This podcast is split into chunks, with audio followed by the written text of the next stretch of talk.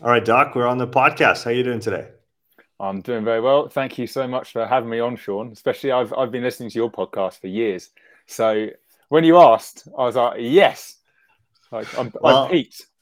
Uh, no, I think you know what. I mean, you invited uh, you invited me on your podcast, and it's a great show. I've been listening to a few episodes. I didn't know your podcast before you invited me on, um, and and I've I've been digging through some episodes. Uh, I had a long drive. Uh, a couple weeks ago, and I I listened to two or three of them, and it's a, it's a really great show. How did you come to starting the podcast? Um, to be honest, it was my own. I wanted to investigate certain issues um, and just get involved with discussions because I suppose a few years ago it, it, seemed to be that you had like the academics and the coaches and they're kind of at each other's throats and it really didn't really make sense to me at all. Like uh, each has their own specific skills, and if you came together and just discuss things, you can come up with some really good ideas, and that's the only way we can we can progress. So I don't know where this idea of, you know, this it wasn't really a Twitter war, but you know, I'd see snarky comments, and I was like, well, I don't really like that. Uh, I actually want to meet and um, you know, if I'm reading a paper and I find it fascinating, I want to try and see if I can speak to the person that wrote it because um, I don't know. I guess the topic that, even though I wasn't necessarily investigating it loads, a lot of around uh, asymmetry. Mm. You had loads of coaches saying, um, "Oh, you know, it it wasn't. It's not that worthwhile looking into, etc., etc."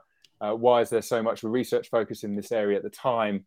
And like I knew some of the researchers that had gone into a lot of detail with their research on asymmetry, mm. and their stance on it wasn't as clear cut. It was very much that it may be worthwhile looking into, it may be not in certain situations, but the way that other people would talk about it would be that this person's, you know, fill in with this type of uh, assessment, it's not worth it. And it's like there's a disconnect here. So that was kind of one of the reasons I wanted to start the podcast. And I just lent it towards topics that I enjoyed and uh, um, questions that were coming up in I don't know the training community, which I found interesting. So it led me to think of like you know every time I do a season, a different topic, and uh, I obviously had the recent one on on hybrid training uh, or concurrent training, whatever you like to call it, mm. uh, and that's why I got in contact with you because I like the stuff that you were doing, uh, and so yeah, it's, it's, led on from that. And I, I, want to I want to write. I want to write books on some ideas. Uh, so I'm hoping that the podcast leads to more writing. So yeah, yeah, that's why I started it.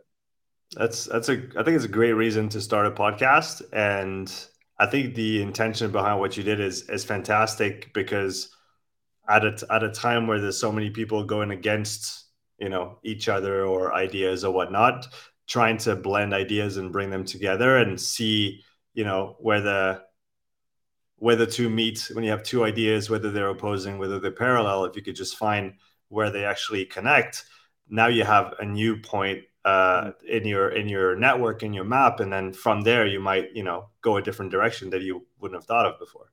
Yeah. It opens up new questions. Every time you come to either agreement or a disagreement it opens up new questions. And that's the exciting thing. So um, yeah, it's, it's it's really led me to question everything that I do. Like I obviously during my PhD, I learned a lot of uh, academic skills uh, and the ability, I think, to really realize that I do not know everything. Yeah, which is a very humbling feeling and a very exciting feeling because it's just led me to like, well, I don't know everything. Let's keep looking, and I'll never stop. You know, so yeah, it's it's just applying those skills in a different medium, I guess. Yeah, and do you find that? And that's what I found with with my podcast. The more episodes you do, the more you become uh, very comfortable with knowing that you're very limited in your scope and what you actually understand and because you go so far to the maybe the outskirts because you're we're looking for experts we're trying to talk to the people who like you said wrote the paper wrote the book trained so and so um, so so we're uh, the more you go, the more you realize how infinitely vast the the scope of knowledge actually is, mm-hmm. and that there's no point just trying to, or there is a point trying to connect it all. There's no point trying to understand it all at once, and there's definitely no point being very too confident about how much you know or or or the maybe the validity of what you mm. what you think you understand yeah but i guess it's the confidence in what you know sometimes seems to sell more on social media. So people lean into that uh, rather than in those nuances. And that's where podcasting's so great because you kind of get those nuances and discussions especially when you go off tangent. And that's where you start to really get where someone's coming from with their opinion i think. Um, they come up with some crazy tangent story behind their thinking, and it sort of exposes how they think, which I think is really important. So if they've got an opinion, how do they get there? Uh, and you don't get that all the time with the written word.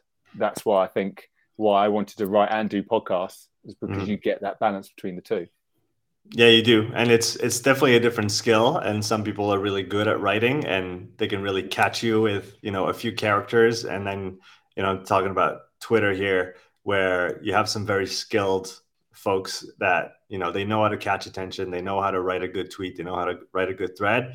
And I, have I've actually been surprised because I, I didn't spend much time on Twitter before, but about a year, a year, a year and a half ago, I started just searching for information there and asking questions. And the amount of uh, you know experts each in their own field that are just ready to answer questions. And obviously it's easy quote unquote because the expert wants to show that they know so obviously they're going to try and give the best answer possible but for people looking for answers it's a fantastic platform and then you can have an aggregate it's almost instantaneously of all those experts coming together and telling you what they think about a given topic and the, the speed at which you can you know move forward in understanding any given topic is is fascinating. Mm. Do you find the same thing?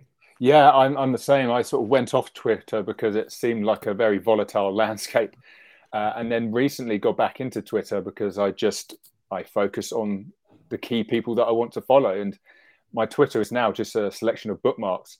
Um, originally, it was because I uh, wanted to learn more coding so mm. there was all sorts of threads around, you know, there's a free course here, try this, try that. So I've just got these these bookmarks of different uh, coding websites. I haven't had a chance to actually utilize them all at the moment, but I've got them there for when I have a bit of time, maybe over Christmas. Uh, and then the more I did that, the more I started following your lines of thread, and you know, questions that you ask, and you can see the replies from like Gordo Byrne, mm. Alan Couzens, uh, mm. Elias uh, Latonen. Is it Latonen? Uh, yeah, that's right.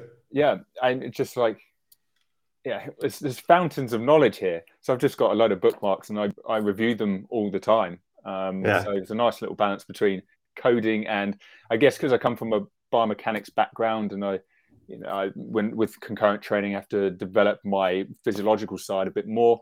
Mm. Uh, they, my bookmarks tend to be on that side because that's where I feel I'm most weakest. But um, yeah, it's just a nice resource that you can just develop for yourself.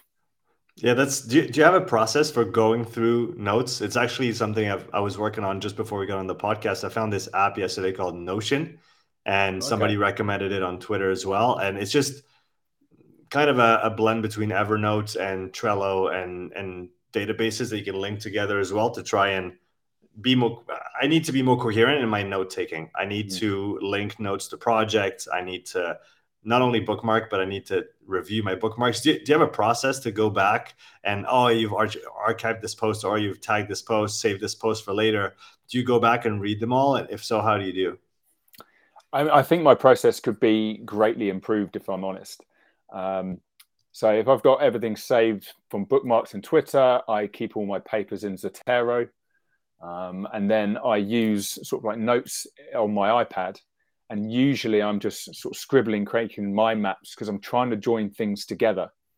Uh, but with my with my notes app, like I've got like separate sheets for.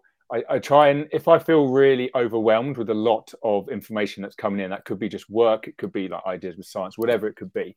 Um, I try and spend half an hour where I just write everything that's in my head. Mm-hmm. So all of these more scientifically um, uh, mind maps are kind of mixed in with a load of other random stuff that I've got. So it's a bit disorganized, but it's great flicking back as to like, you know, I, I like to think of it. If I'm a little bit organized with it, it kind of tells a story of where I was at when writing it. Um, but then going back, it just feels a bit unorganized. So yeah, maybe I'll check out Notion because I probably need something a little bit better, um, just to tidy it up. You know. Yeah, uh, let's let's let's zoom out a bit. What's your what's your process? How do you pick what projects you want to work on? If it's uh, a, an article you want to write, if it's a video you want to shoot, a podcast you want to record, what's your process uh, of one choosing which one to go for, you know, in priority, and two, then how do you think about those different projects and work through them? Hmm.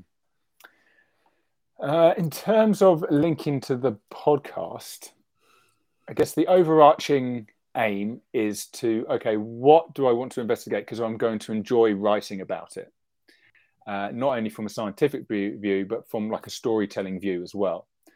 Um, so the reason I got towards looking at hybrid training and concurrent training within the recent uh, series of uh, the progress theory is because I was seeing a lot of coaches talk about oh the interference effect is doesn't exist. Look at CrossFit; it's a perfect example of where it doesn't exist. Um, so I'm assuming that people were saying that oh, you can't train uh, strength and endurance together. But maybe it was just the people I follow. I wasn't actually seeing that. But I have heard of people saying like there's this idea that you know there's a marathon runner and they put them next to a picture of like Dwain Chambers sprinting or something like that. You know they're completely different. So you can't train strength and endurance together. And it's like something's something's not adding up here. Mm. It doesn't doesn't match um, because you know the feats that um, CrossFit athletes were doing in the games, like the quality of the games athletes has risen exponentially, hasn't it? If you look yeah. back to like 2010, technically in sport terms, that's not that long ago, but they're incredible athletes now. Mm-hmm. Whereas you know back then it was oh it's cool to make fun of someone doing a dodgy deadlift or something. Now they're just incredible, incredible athletes. It's like well okay, it felt like the research was behind what was happening or what we were seeing in the community. Yeah, I was like something I, I want to investigate that, and uh, I, I've you know I've had four knee surgeries. I didn't just want to train in one sport. I wanted to try things because I enjoy going to the gym, but also like going outside. How can I match the two? Um, how can I develop an idea, not a sport, but just a way of training life that I could do? And then I am kind of ready to do any. If someone goes, "Oh, Phil, do you want to do a half marathon tomorrow?" I'm like, "Yeah, okay, cool." Won't get a great time, but I'd have some kind of capacity that I could mm. actually do it. Mm. So that's why I wanted to investigate this. So it was from a scientific curiosity point. You know, is the research behind uh, what coaches and scientists, you know, if they are disagreeing on certain points, like why is that? Um, and just a way of okay, I wanted to tell stories about how people train because I found it fascinating that people are trying different things. Um, so that's what led me towards towards this idea of hybrid training. Um, so it ended up with the the goal of the book. I wanted mm. to write a goal, uh, write a book on this topic. So it kind of led to there. So the next idea for a book, I guess, yeah, is going to depend usually on what I find absolutely fascinating, and it's probably what I see uh, great athletes doing. You know maybe you know how can someone how can people be so good at uh, in very extreme altitudes? Or you know how can people how can uh, deep sea divers be able to tolerate that much pressure? I don't know these questions so i want to find them out. So that mm. yeah so i try and link it to the to the podcast. Yeah it's i i guess it's the best way to operate at least i, I mean I'm, I'm very much the same way as you are just following your own interests and kind of scratching your own itch. And that seems to it's it seems to resonate with you know some people. Not everybody but i mean no the goal should never be to you know please everybody or reach everybody. Mm-hmm. but if you if you can find a topic a question that you want answered and then pursue that um, first of all you'll have fun doing it and then second of all a lot of people will probably get a lot of value out of it because it's your unique perspective. It's did you ever ask yourself, well, other people have done it before. Um, it's just going to be redundant. Why am I doing this? Or did you never actually think about that?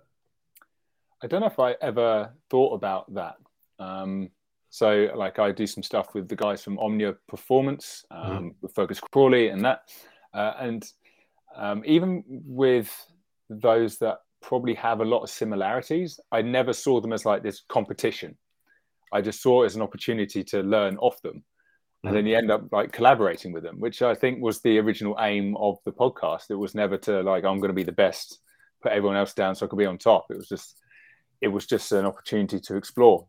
Mm. So, yeah. And I guess even though the question probably has been answered and is being answered in different ways, I'd thought, well, it can't just have one opinion.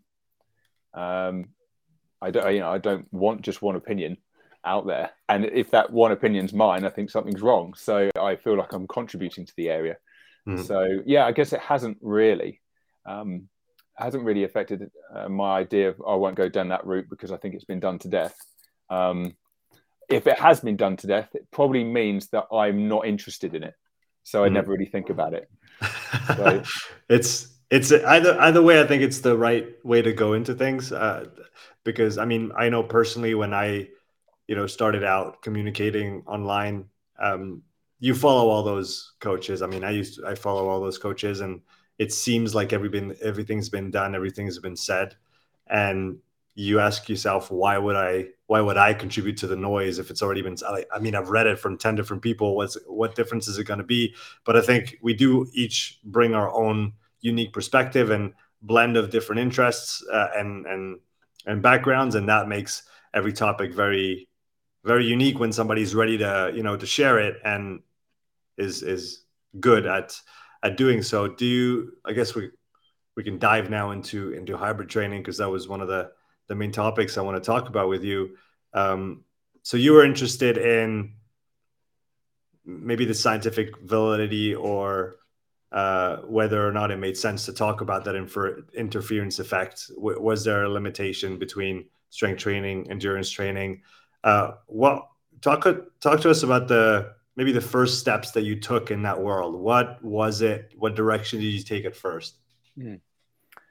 So I guess first uh, I started to reach out to people that had investigated concurrent training. Mm-hmm. So I wanted to look at the intervention studies to get an overview between okay, which studies have said uh, that there was a difference between, say, a strength only group and then a group that did strength and hypertrophy, um, and those that said there wasn't a difference between the two. So, you know, if you look into the literature, some have found that two groups improve whatever performance measure, whatever measure it might have been. They found that they've been exactly the same. Some have found there's a difference between um, the combined group and the strength only group.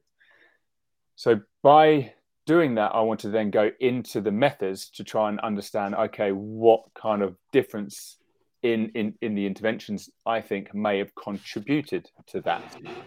Um, and in doing so, like I spoke to um, Dr. Matt Lee uh, over in Australia, uh, and he definitely opened up some interesting uh, topics as to all the different variables that are involved when it comes to when you're combining groups because it's those little tweaks that could actually have a big impact on whether there's an interference effect or none or a very minimized one.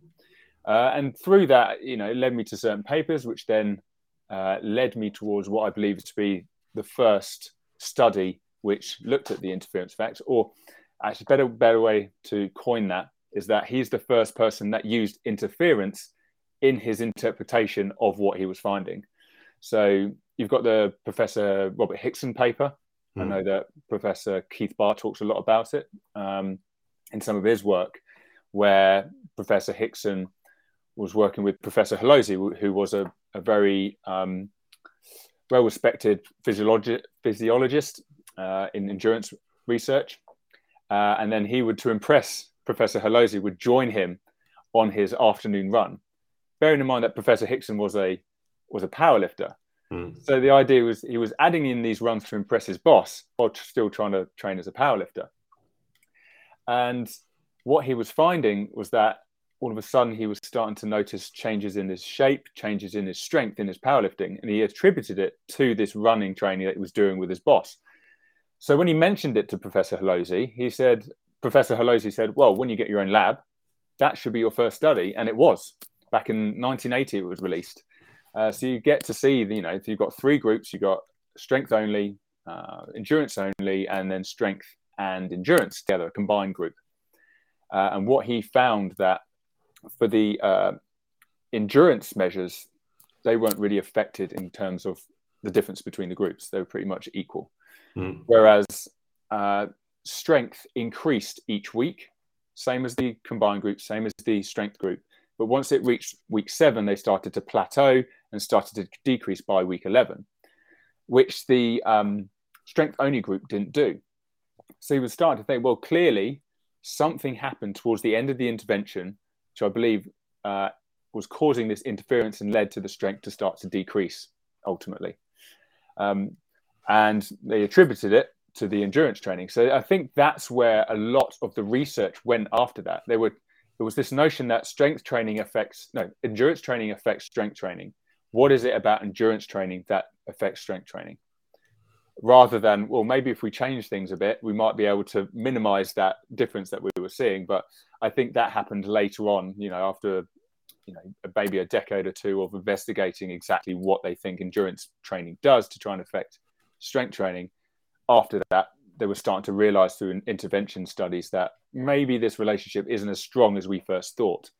So now, in my storytelling mind, I'm starting to say, okay, I'm starting to get this idea of where people thought, you know, there was uh, an interference effect. Endurance training negatively uh, impacts your strength training, and how through research and what we were seeing in CrossFit or whatever type of hybrid type sport, we're starting to see changes in people's perception about how uh, how this interference effect can actually negatively impact your concurrent training. So uh, it, it, led to like a nice story, which is obviously great if I want to write a book about it. Um, so hopefully I've you know tried to detail okay what are the things that they thought would contribute to this interference effect uh, and think about how that how these factors could be manipulated by certain training variables. What was your hunch going into it? Did you have an, an idea? Were you did you stand on one side or the other in terms of is there an effect? How big is the effect? If so, in which direction? I didn't say I had a hunch. I just got a little bit confused initially because whenever people talk about the interference effect, they seem to link it to one factor. And what I was seeing through all of the intervention type studies was that it's likely to be a number of different factors, and maybe different factors influence different components of strength training more than others.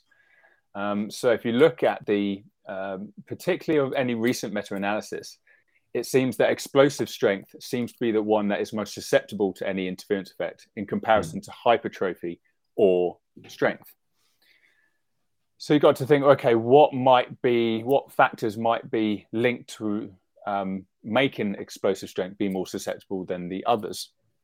Um, and then I thought back to, you know, back to university where you, you you've investigated this stuff in lectures and you hear about this, like what the hell is mTOR and what the hell is AMPK? Uh, and that seems to be people's go-to. It's like, yeah, that's the reason. And the more I looked into it, I thought, hold on, that's surely not the only reason.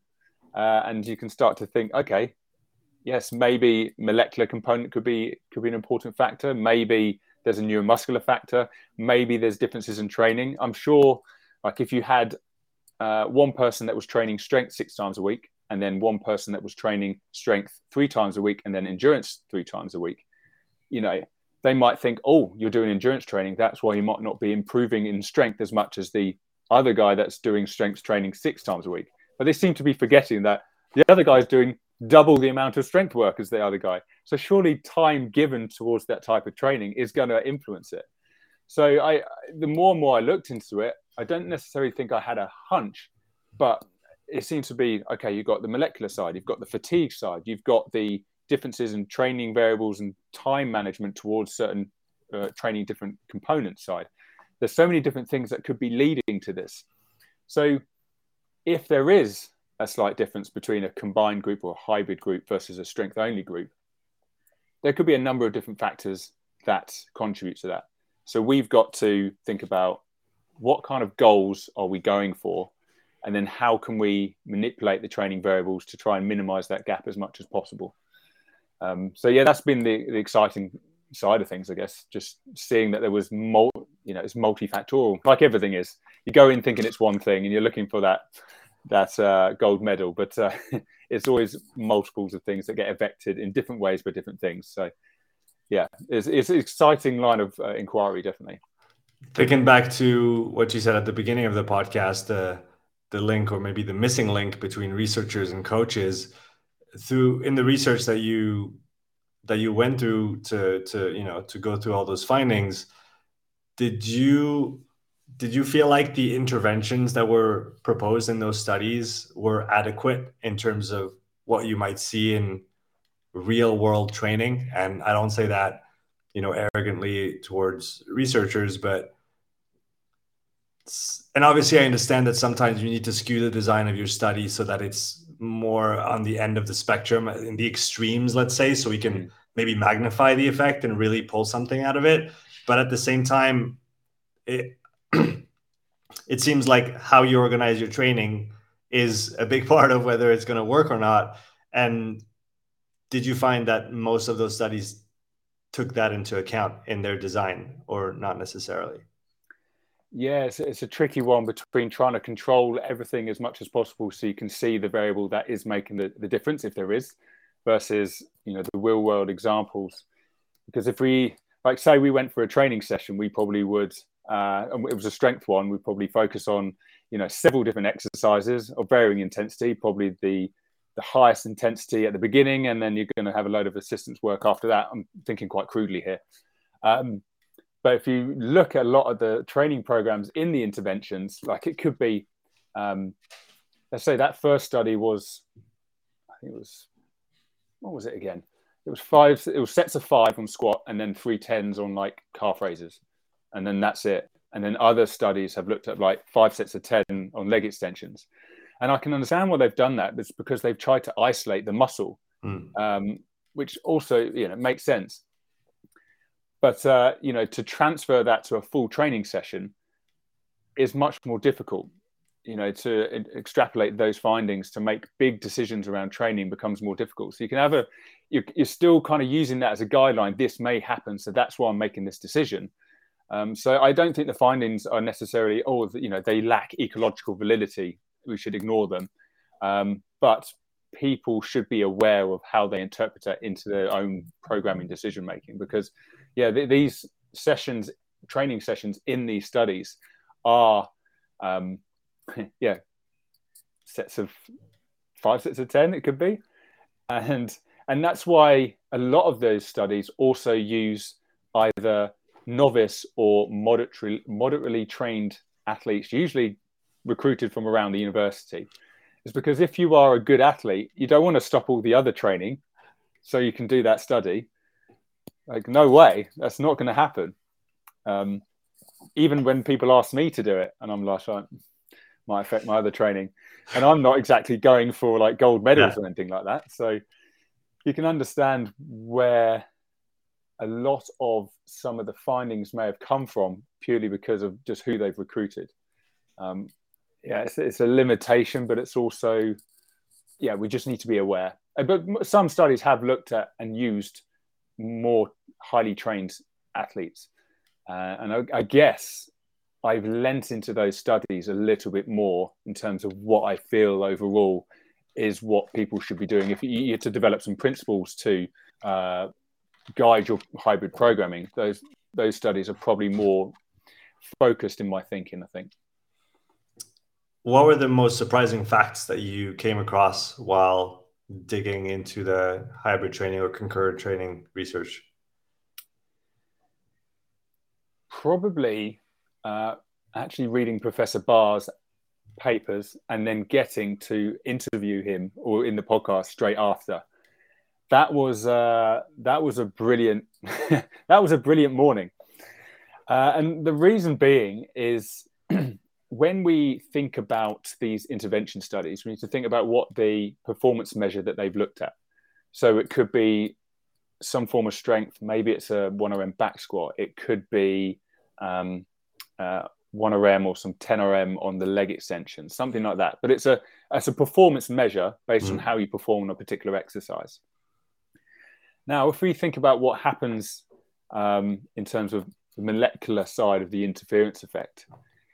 Um, if I took a biopsy out of my leg and I stripped it right down to the myofiber um, and looked at it in cell cultures, I might actually find quite a strong molecular interference effect. You know, the idea that we might get the AMPK uh, or the AMP kinase forming some kind of regulatory or inhibition of the mTOR. But as we move away from that to the the, the actual performance level of the skill, um, we are seeing much less of any type of interference effect. And, you, and, then you start to think, well, actually, is it actually measuring what you're describing? It's it's not, is it? So, like if you think about someone does an eight week training program and they improve in their back squat, like they can improve their back squat through better performing the skill uh, neuromuscularly, uh, you know, better neuromuscular function, for example. So you might have um, you might have the molecular side of the interference effect actually be quite large, but they've improved their performance through other means. So you're not always necessarily going to be uh, measuring exactly what you think. So if you if you do some form of uh, study over eight weeks, and uh, they they improve in their whatever value or whatever exercise that you've chosen that you're going to have as your strength thing.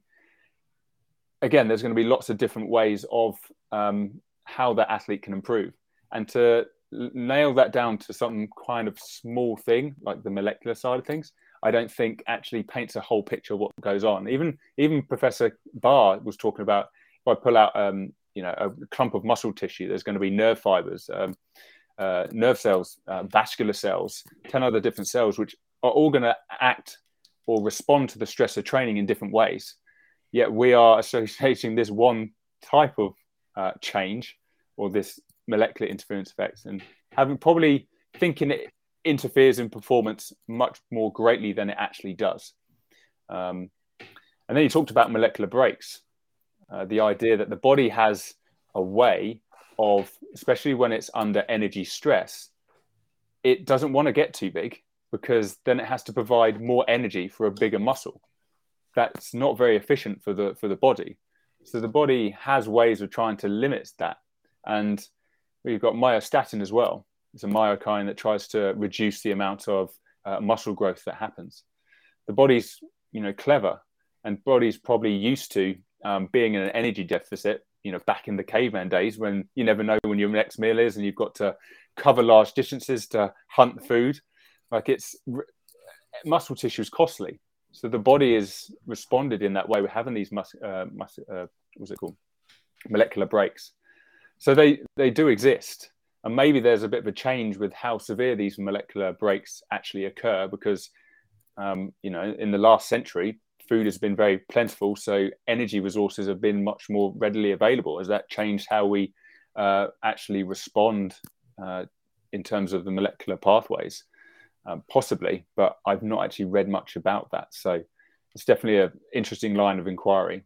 Um, I guess I read something today that had had that in my head, where they looked, they actually looked at the molecular response through training in different orders around strength training, followed by endurance, and mm. if they if they're in an energy deficit, as in they didn't have any food beforehand, there was actually quite a large uh, interference effect. But if they were well fed with the necessary, um, I guess, like amino acids, it was much, much, much less of an effect.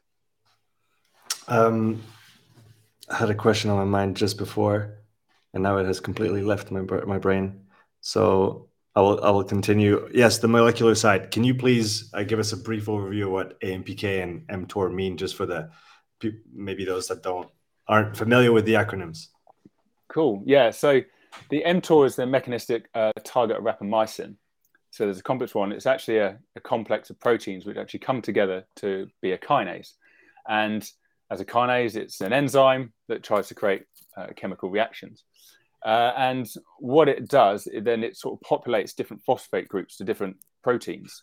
And by doing that, the phosphate is negatively charged uh, and it adds it to proteins that are usually like neutral charged. Um, so you change the charge of the protein. So all of a sudden, you've got these proteins that are some are positive, some are negative, that pushes things away. uh, from each other that changes the shape of the protein, and then that in turn leads to uh, how activated uh, different types of proteins are.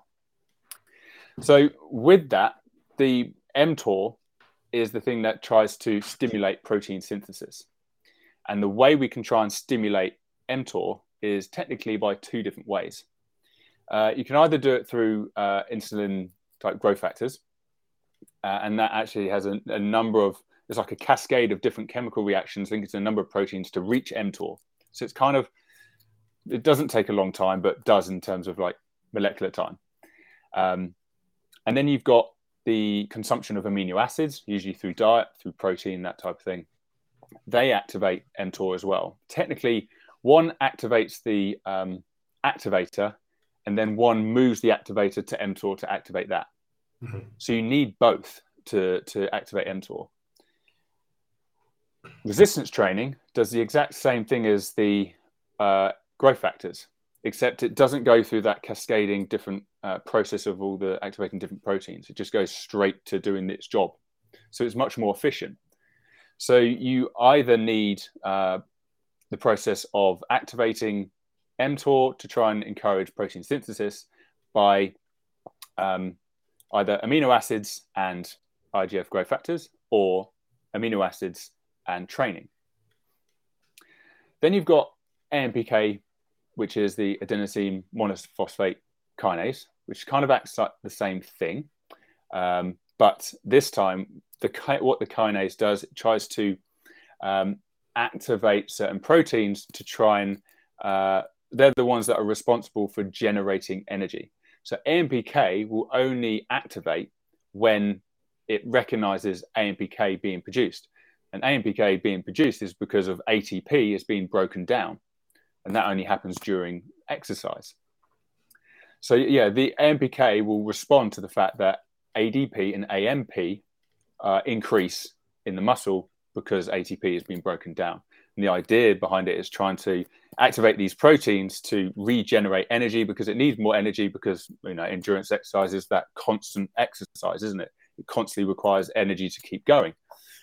Uh, and the idea behind it is that the AMPK kinase can actually downregulate certain aspects of the mTOR uh, pathway purely because uh, it it needs to the body needs activates AMPK because it needs to create more energy. If the muscle was bigger, it would need to c- create even more energy, and the body doesn't want to do that, so it tries to downregulate that. Mm. So that's the kind of overall uh, idea of why there might be that AMPK downregulates mTOR or why endurance exercise tries to downregulate the body's ability to go through protein synthesis. Um, yeah, it's starting to look like it's much more complex in humans. They, they actually found in rat studies, uh, well, where they've taken out the myofibers out of rats, that AMPK can completely shut down mTOR. So mm. when doing these studies, they start to think, oh wait, maybe that actually happens in humans as well, and humans are much more uh, complex than that. Um, uh, for some reasons that I've explained earlier, with you know all the different cells and um, you know genetically we just respond differently between each other. Where uh, I guess rats are much more similar. Um, so there's you know more. There's a few papers I sent to you the other day, wasn't it? Yeah. Uh, where they're trying to look around. Okay, we change these aspects of training, so comparing, I don't know, moderate intensity endurance exercise versus high intensity endurance exercise, does that change how AMPK regulates uh, mTOR? Uh, and the recent one from Tom Jones up in Northumbria found that the different types of training, so if you had strength training followed by moderate endurance exercise, or strength training followed by high intensity endurance exercise, their AMPK slash mTOR responses are different, but there was nothing to suggest that AMPK uh, inhibited mHOR, mTOR in any way different just because you've done endurance, uh, or well, in high intensity endurance exercise. So it makes it much more complex, and the idea that maybe intensity isn't necessarily a mediator for how much the molecular in- interference effect is affecting our training. Yeah, well, that's that was a fascinating dive into the the molecular side and maybe what's we need to you know take take back with us is the importance of having that holistic perspective and not getting bogged down in the in in the details because you can easily get lost in those things. And and don't get me wrong it's fascinating and i, I go down rabbit holes as well.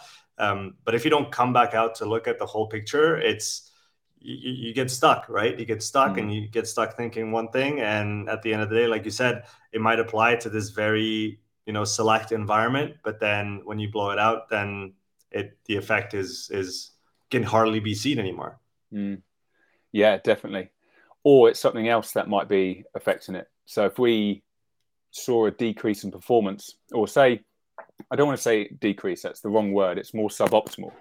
So you know if you get like a hybrid uh, training program and they only improved 80% of what the strength only uh, group improved. Uh, and we did that comparison, like with that Tom Jones study we just said. There might not be uh, the molecular side that might be causing that decrease. It could be the fact that maybe they were just more tired coming from the high intensity exercise. And then if you think about it like that, the ideas around manipulating training variables for hybrid training become very, very similar into what people do for strength and conditioning. Um, it's you know you just maximize your your most important sessions because you need to be more fresh from them. If you worked harder, you need more recovery from them. Uh, the principles start to become very, very similar. There's nothing necessarily outrageous. You might think that if you go way too or place too much emphasis on kind of what I just described, to be honest, it could lead you to make some poor training decisions um, just because you're think, oh, this might happen. It's like, yeah, calm down. That you know, it might happen in a at the muscle or the myofibral level, but you probably mm. won't feel that much of that effect when it comes to actual training. So, if we try and um, come away with some practical ideas around hybrid training, can you lay the foundation for us first without even talking about training itself? What do we need to have in place in our lives? What do athletes need to have in place in their lives if they want to be able to perform at a high level, regardless of whether they want to do hybrid training or or or not? For you, what are the intangibles that we need? Because I, I feel like we talk about the training a lot. We don't talk about the underlying aspects, and those are going to um, dictate the extent to which the program is going to be successful or, or not, to a large extent at least. Uh, so I feel like it's it's worth you know spending a few minutes on it. What for you are the intangibles that need to be in place for any training program to be successful? Can I start that with a question to you because it's more of a reflection. Um, I've, I definitely feel I've made the mistake when creating training programs for others in the past, where I have not taken into account stress coming from outside of training uh, sport. Uh, no, sorry, work is the big one. Um, you know, what time or travel is another big one. Uh, if, you know, there's a there's a difference between I've got this amount of time that I can dedicate to uh, training, but outside of that, I'm traveling four hours a day in a car. You know, if you don't take that into account, then you're going to make poor decisions when creating that training program. Mm. So, I guess for me, I want to truly understand what are the out, outside factors I feel are going to create the uh, most negative effects on stress for the athlete mm-hmm. so that I could either make a decision on like discussing with the athlete how we can change their outside life to not affect their training. If that's not possible, then we've got to make changes to the training to accommodate the fact that they've got the stress coming outside. So, because of hybrid training, you're likely, if you want to get really good at hybrid training, you're going to have to put in a lot of training because you're trying to get better at two different disciplines. So that requires a lot of training. Um, if you're adding that training on top of a load of stress from outside of the training, it's not going to work. Um, I, I see it quite common with athletes that try and maintain a certain level of intensity and volume of training uh, and then they have children, and it's like that initial six months after having children where they they just can't do it. They pick up niggly injuries, and it's just because they're not recovering as much outside of yeah. of, um, of, their training. So I, I try and get that right first, to define that base level, And then once that happens, I just try and improve very, very slowly. So even looking back to some of the old uh, interference effect type intervention studies, and they're like, well, in the initial six weeks, we improve strength at the same rate as the strength only. My argument is, why would you want to? You're training two different things. You want that to be a very shallower gradient, but you want it to be consistent over a very long period of time. So all this idea of, oh, you know, you're training strength and endurance, you're not going to, you're losing gains. I was like, well, I don't actually care because as long as I'm improving consistently and slowly over a long period of time, then I'm going to be successful. I have a chance for my body to get used to the stress of dealing with all these different types of training stresses and probably outside stress that the body adapts so I can then very slowly build on that. So I think that's kind of a principle for any sport, but I think it's more important for hybrid training because you're trying to do uh, lots of different things at once. Especially, it's especially hard in the world of in our world of instant gratification trying to tell people that it's going to take some time. You need to be consistent. Uh, what you just said there is, I think, you know, probably, and it's funny because it's it's such a macro thing that we don't even we obviously it, it's part of the training, but it's also part of the big picture of yeah, it's it's not it's not about the three or four perfect weeks of training. It's about and and, and you and you see that in any elite sport. It's about weeks and months and years of uninterrupted practice uh, with you know sound structure and you know managing stress and recovery and allowing yourself to keep getting better and better month after month and so i like your idea of you know being being almost slower than you could be i think that's a that's a that's a good that's a good approach to have um, and like you said having children is is a huge challenge when it comes especially sleep i mean uh, I personally know that if I don't sleep well, I I'm useless. Hmm. I feel like I'm okay, but I'm not. I'm I'm really useless. My back starts to hurt. Thoughts are not the, the same. And do do you have any good strategies that you try to implement around sleep habits so that people can get the most out of this, even if they don't get you know as much as they they should uh, because because children because other reasons intangibles. Um, what what are the few things that we should do or could do around sleep to just make sure we check as many boxes as we can on that front? At the moment, I think this is a, an area I'm still developing because I want to find uh, a better way of linking just general wellness to, or trying to understand general wellness, whether that's through HRV. Uh, I want to, is it, what's his name? Alton, Altony? Marco Altini, yeah. Yeah, yeah so I only really just got into his work. So it's an area that great stuff, by the way. Yeah, yeah, really trying to, yeah. There's, there's a lot straight away. There's, you know, it's, it's great, but there's a lot to to to look into, and maybe it's because I've been focusing a lot on like Gordo Byrn's work on Twitter. He he links it up together, and then so oh, this is. I, obviously, I knew and have used HRV um, monitoring in, in the past, but I feel this looks like a better system to get involved with. So I, I, I need to look into that. But um, yeah, I'm, I'm trying to find different ways of getting some kind of understanding of whether it be RPE in terms of mood, uh, hours slept. If I can get a load of information daily, whether it seems a bit arbitrary on its own, like hours slept, I want to get this data so it can tell a story. Mm. I think people can be quite reactionary to like, oh, you've seen a dip, right? We need to make a training decision now to because otherwise, if this carries on, we're in trouble.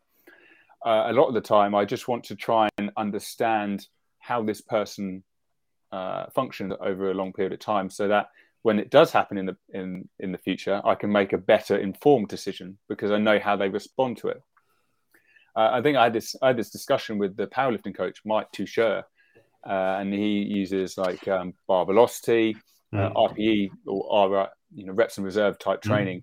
Mm. Um, we we looked at the differences between you know you might have an athlete who over six weeks going for doubles on an RPE of eight actually don't make any changes, but then suddenly towards the end of the block seven and eight they just see this big exponential increase, where you'll have another athlete who will exponentially increase their lows used, still keeping to an RPA or a double at an RPE eight, but then plateau. So the block for both of them is the same length, but they respond very differently. Yeah. But you'd only know that if you know the athlete by getting that information over a long period of time.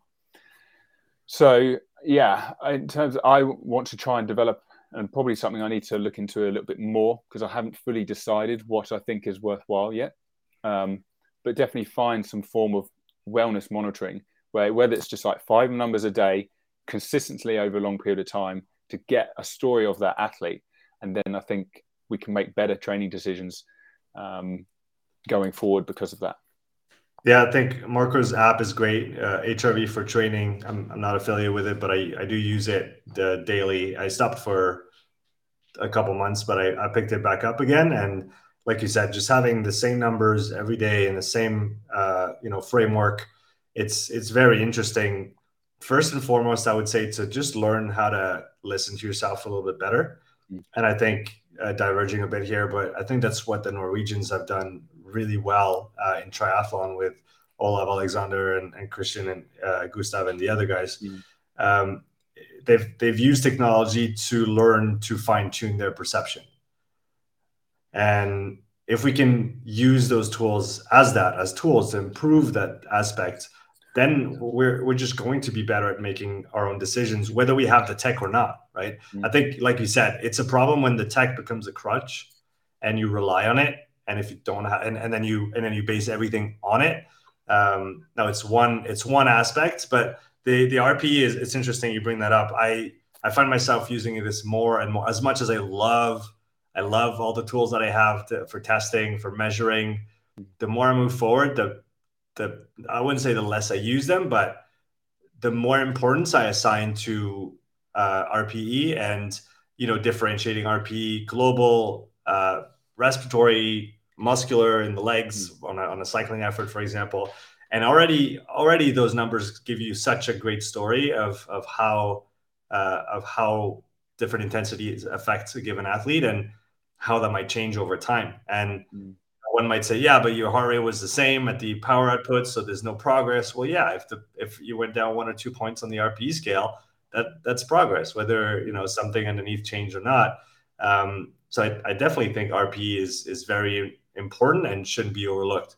Back to my line of questioning on, um, you know, we we talked a little bit about the intangibles. Managing stress was the big one that you brought forward, which I think is well, again, training is stress, right? Zebras don't get ulcers, and uh, you need to count tr- the training as a stress and everything else as a stress as well, and make sure that the total load of stress does not exceed the capacity of the person to recover from it.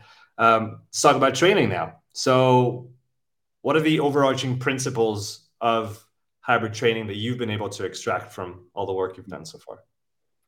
On top of thinking more long term, and progressing very slowly. Um, I guess the main other one, and I'm thinking very basic here because, like you, what you just described, how you you're leaning towards RPE, but you've got all this testing as well, and they kind of help each other. But um, I'd love to like find like different levels. Like you've got a level where you've got like no tech, some tech, a lot of tech. Yeah. And you kind of work your way through it um, because it's it's like learning statistics but doing the mathematics and not relying on the uh, you have an appreciation of everything when you yeah. do it when you haven't got anything um, which is quite important for the, I think quite important for RPE because RPE can be reflective or it be prescriptive can't it and it's quite a skill to learn how the you use each one differently yeah um, but uh, yeah I guess the main one that I've always thought of to go along with the more long-term thinking of going slowly is around developing the um, program of the week. Mm-hmm. And that comes from around, you know, what is the most important sessions that require uh, freshness and fatigue. And then maybe based on some of the research literature, we can actually provide the right level of recovery after it or before it to make sure that we are enhancing the training response that we get from it. So, for example, one of the key studies that made me think of this was done by Coffey and Hawley, where they had elite powerlifters and they had elite cyclists, but the powerlifters never did any aerobic training and the cyclists never did any strength training. So they were all very new to that type of training stress. So what they did was they got both groups to do an endurance session and then they got both groups to do a strength session. And then they measured the molecular response um, to that. And what they found is when the strength lot did the strength session, mTOR was really low, but AMPK, the new stimulus, was super high. Similarly, the elite training uh, cyclists, when they did the cycling workout, AMPK was pretty low, whereas mTOR shot through the roof. So clearly, if the stimulus is novel to that person, then they have a very large molecular response. And through training or repeated bouts, you become less sensitized to that training response. Yeah, dim- so, diminishing diminishing returns, accommodation. Diminishing yeah. returns.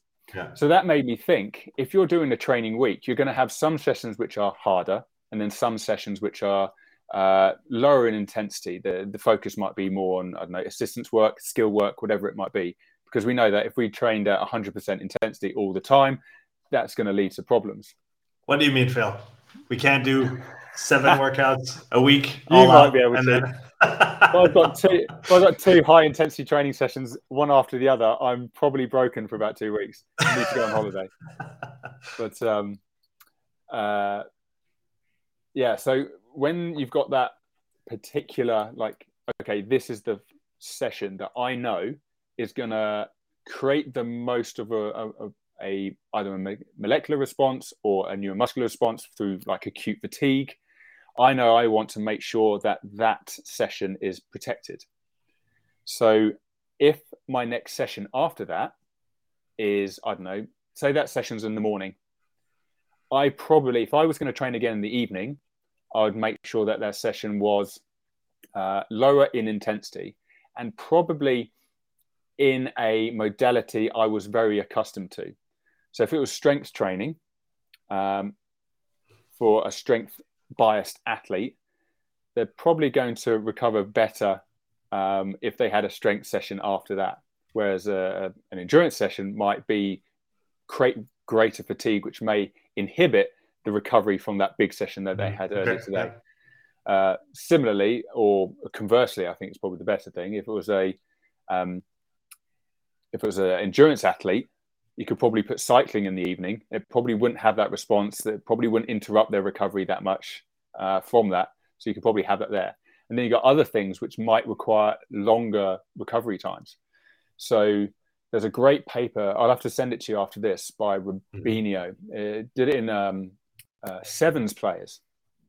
Nice. Uh, and uh, they looked at the recovery time post a session to see how quickly they recovered. So they had max strength, I think, in like a half squat, back, uh, bench press, etc., etc. Uh, and then they also looked at that recovery on uh, leg extension strength, but also leg strength, extension strength at different speeds. Mm. So what they found was that when it came to max strength, uh, usually they were recovered by around six hours. They actually measured directly after the session, six hours later, and 24 hours later. Yeah. But when it was max strength, they're normally relatively recovered by six hours.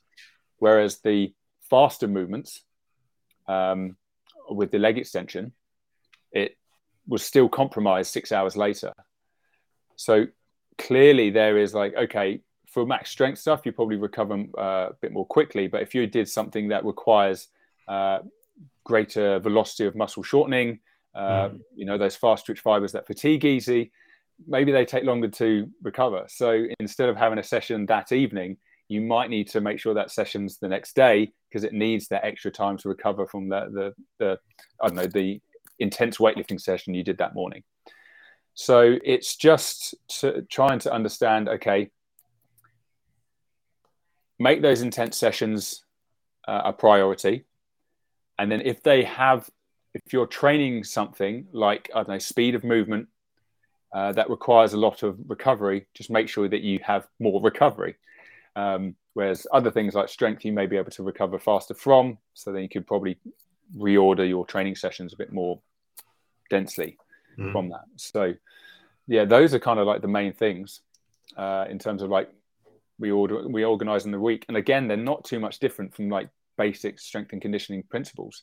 It's just having an understanding that maybe um, certain things require more recovery than others because they are more susceptible to the interference effect.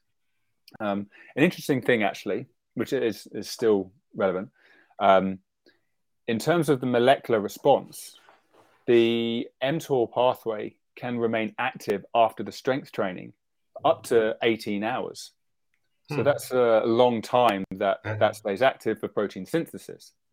Whereas the AMPK pathway uh, can actually decrease back, back down to baseline levels pretty quickly, uh, which kind of makes sense. The AMPK pathway is only activated if it recognizes an increase in ADP and AMPK in the in the muscle. As soon as you stop exercising, ATP is not broken down, so you're not getting AMPK and ADP.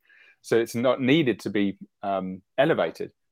So there's a, there's a big difference there. So if you've got something where I don't know your main focus is muscle hypertrophy, you know that the AMT, AM, mTOR pathway is elevated for a long time after it. Maybe just try and avoid other types of training to not disrupt it because that is your main focus. Mm. Um, so yeah, see, it's just identifying based on your goals what are the hot sessions for you, and then just making sure that the recovery time is uh, appropriate so that it's not disrupted. One thing you mentioned that I've been leaning into a lot more recently is just describing the predispositions of the athlete, like the profile of the athlete themselves, on a very basic endurance to powerful kind of spectrum. And mm-hmm. obviously, then we can talk about, you know, fiber distribution and all those things. But intrinsically, we know, you know, we have someone in front of us or two athletes, and we can usually make them apart on that spectrum and say, oh, he's more here, he's more there, he's more in the middle. And that usually already gives you a lot of ideas as to, okay, what do they need to work? You know, I, I think about CrossFit athletes that I work with a lot these days. And the, the best of the best are a blend of the two, obviously, right? And they're very good in both uh, but they're not necessarily skewed one way or another. And that's really at this point a factor of how the sport is being conducted and manifested in competition, which could totally change if I don't know somebody with a, a triathlon background comes and starts writing you know games workouts that might skew the the scale a little bit to the endurance side. Uh, but in general, if you're just trying to you know bring that athlete closer to the middle and obviously higher on the scale of performance, uh, it's usually going to be a, a, decent strategy to begin with. Uh, do you find that with the people that you work with? And obviously, it depends on the goal because I guess hybrid training is a very, very broad topic, and there can be very different challenges within that scope. Um, do you do you do you think about you know training and organizing training in those terms as well on, on some level? Yeah, I, I guess if the main aim is to improve two different things. You kind of want to be in that middle sweet spot, which is people think, oh, you know, you just prioritize one more than the other. But I don't think it's as easy as that because usually, if they've come from a strength background, they prefer that. So they enjoy training more in that way. Uh, so they train with more intent for that that type of mm. domain of sport, uh, which affects their um, endurance training. Because um, if you just went full the other way, you know, the ego of oh my my strength training is going to be affected, which it will because you're doing much less of it. And, and this isn't me saying oh there's some big interference effect. You're probably doing less of it. Mm-hmm. Um, so I think I think it's quite different. Uh, you know, it's a tricky thing to do. I do like the idea of you know almost like having two little dials. So you've got your strength dial, you've got your endurance dial, and then you sort of like turn one down, the other one slightly up. Um, and because of that, I feel that because you're still near that 50% point, which might be like the sweet spot you want to get to, um, you can kind of improve in one slowly while not reducing performance in the other. So where you, you go like 60 40, mm-hmm. um, you know, 50 50 is, is your base. You may bias one uh, based on the, uh, you know, you might have an event coming up. You might have certain goals that you have because you notice certain weaknesses. So you might have some um, slight focus more on the other. Um, but without going too far one way, I think that is better at allowing the athlete getting used to dealing with both stresses coming at them at once. Um, I think that's a skill uh, that and a physical capacity skill that needs to be developed um, so that you can build on it. And if you're chopping and changing between the two too much, I don't think you give that athlete the opportunity to get used to that type of constant stress of both strength and endurance acting at the same time. So if we go back to that Coffey and Hawley study, you know, um, you know, I want they're obviously clearly like 100% one way and 0% the other, and I do want to move them towards the 50% one. Um, but um, you know that that takes time, and it takes time to get used to the new stimulus of one of the training domains, so either strength and endurance. But then it also takes time to get used to having them come at you at the same time. Yeah. Um, so yeah, so little changes I think are much better. I always like the idea of what my base is, and then I build on that base, and that base is usually that fifty percent. And by you building it, you you you tweak your dials slightly so that it's going one way or the other, back and forth. Uh, and ultimately, if you zoom out over a year, the the average is like 50-50. So yeah, especially considering that maintenance doesn't require nearly as much volume and intensity as, as you know developing a quality. So that's mm. something we can use to our advantage. And I really like your perspective of patience in everything that you put forward. Um, that's another thing I find myself doing now is just hey, we got to run through the training, we got to be consistent, we got to get the feedback, and then we have to see how it works because like you said two two going back to something you said earlier two athletes same training block very different responses.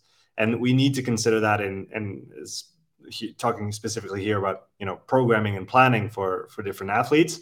We need to get to know how they react how they tolerate the volume the intensity the different modalities.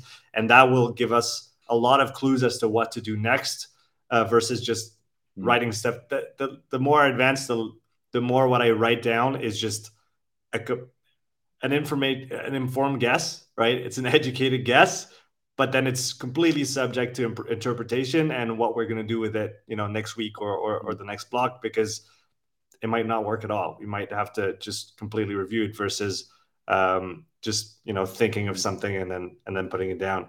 Uh, Phil, I have go yeah. Yeah, I was going to say patience is linked to uh, maintaining goals over a long period of time as well. Mm-hmm. I yeah. think a lot of the problems that I've definitely personally have had in the past, uh, and what I see is that people are constantly training, even though they're still hybrid, they're changing their goals. It's like, okay, now I'm going to do weightlifting, but now I'm going to focus purely on powerlifting. Oh, I'm going to go for a, a, an Ironman here, but no, no, no. Actually, I changed my mind. I'm just going to do running. You know, then you can't develop that consistency because the goal's constantly moving, even though you're still training hybrid you know you've got to spend a lot of time in those training modalities to develop a level of efficiency. Mm. uh, and if you're chopping and changing your direction even if it's still hybrid it's you know it's difficult to do that. And probably one of the the difficult things of being very good at crossfit because you've got to put in a lot of training because there's so many different skill sets that you need to be master of. And to be truly efficient at all of them like you need to be training you know 24 7 but you obviously can't. So yeah it's yeah it's difficult. I you know just pick where you want to which you know try and be consistent with your goals is probably the best thing i would suggest. Mm. let's uh, take that one in mind in terms of you know being patient not switching goals every two minutes. What other no-nos uh, do you see or would you you know urge people to, to think about and try to avoid if they want to maximize their hybrid training. Uh, yeah. My no no is it's linked to progressing slowly, actually. So I remember a while back, I think it was on another podcast, the Oxidative Potential podcast. I listened to, he had an episode with Evan. Mm-hmm. So Evan was on, um, has been on both our podcasts, uh, a fountain of knowledge, isn't he? And he talked about progressive overload being your ability to tolerate more stress, not the fact that you're adding more load each week. And that's so key. I actually I, wrote I actually wrote this quote down. Yes. I know exactly the one that you that you yeah. mentioned. It's it was brilliant. And I yeah, I remember writing it down. And I think people don't follow that and it leads them to mm. what I call the two week problem, is because they have their first week at too high of an intensity, just because they're relatively fresh because it's a new training block, they progress too fast into week two. And the issue of progressing too fast into week two means they're probably going to have a problem come week seven, eight. You know, the the the, the pain or the the bad payoff from progressing too early in your training block mm. is that the issue is going to arise later on in the training block. And you know, even though you can't, uh, how can I describe this? A lot of the time, people don't notice it because they say they increase their their loads by 2.5 kilos that week. It's like, well, I can do it. It's like, yeah, you you probably have progressively overloaded, but you don't know because you keep adding more stuff on. How do you mm. really the best way to show you've progressively overloaded is if you do the same training session, uh, training week in week two as week one, and it feels much easier. That's the best way to show it. Um, so this is why I think you know we need to progress slowly because you know it gives you opportunity to actually feel like oh I'm actually adapting to all of this training stress because everything's feeling easier. If you're constantly increasing the intensity and whatever you're doing, uh, like, oh just add five five kilometers on your runs this week. Like you're never going to get to that point, and it always ends in niggles eight weeks later, never at the early stages. Um, yeah, that's that's a great one. Trying to repeating training, and then you can actually see if you're improving or not. Like you said, that you know, mm-hmm. shiny object syndrome and instant gratification of always something new, always variation. It's it's that's just a killer to try and actually spot if you're doing better or not. Yeah. Um, so it, it that, that was a that was a great point. Especially if we're using RPE like us. Yeah. Like uh, if you're using it as yeah. you know reflective tool, you're constantly changing it. You're never getting inconsistency of of how the RPE is improving. Um, because really it should go down. Um, but if you're constantly changing it, you're never going to see that because you've got no comparison. Yeah. Phil, thank you so much for coming on the show. Thank you for having me. That was a lot of fun. Um, and I urge everybody to go check out your podcast. Tell us where we can find your podcast, Phil. Yeah, if you follow at the Progress Theory on Instagram, that's probably my main media platform to um, share stuff. Ah, there it is. There's the yeah the website is www.progresstheory.com, um, but uh, it's available on like Apple Podcasts, um, Spotify, all of that stuff. And you can see that we've had loads and loads of great guests. Um, really, I am standing on the shoulders of these giants, to be honest. And I, I don't mean that in a very sort of cliche way. Like uh, a lot of my knowledge has come from reading, it, talking to these a lot, and then further reading because they just give me so many more questions. Um, so it's uh, yeah, please check out uh, their great conversations. Yeah, well, uh, I really appreciate your process and, and all the work that you're doing. And again, thanks for coming on the show. It was a lot of fun, and uh, I'm sure we'll get to catch up again and continue exchanging, whether it's you know live on a platform or via email, uh, exchanging papers. So thanks again for your time, man. That was a lot of fun. Yeah, thank you. I'll send those papers your way, and we'll keep this going. Yeah, sounds good. Take care, Phil. Cheers.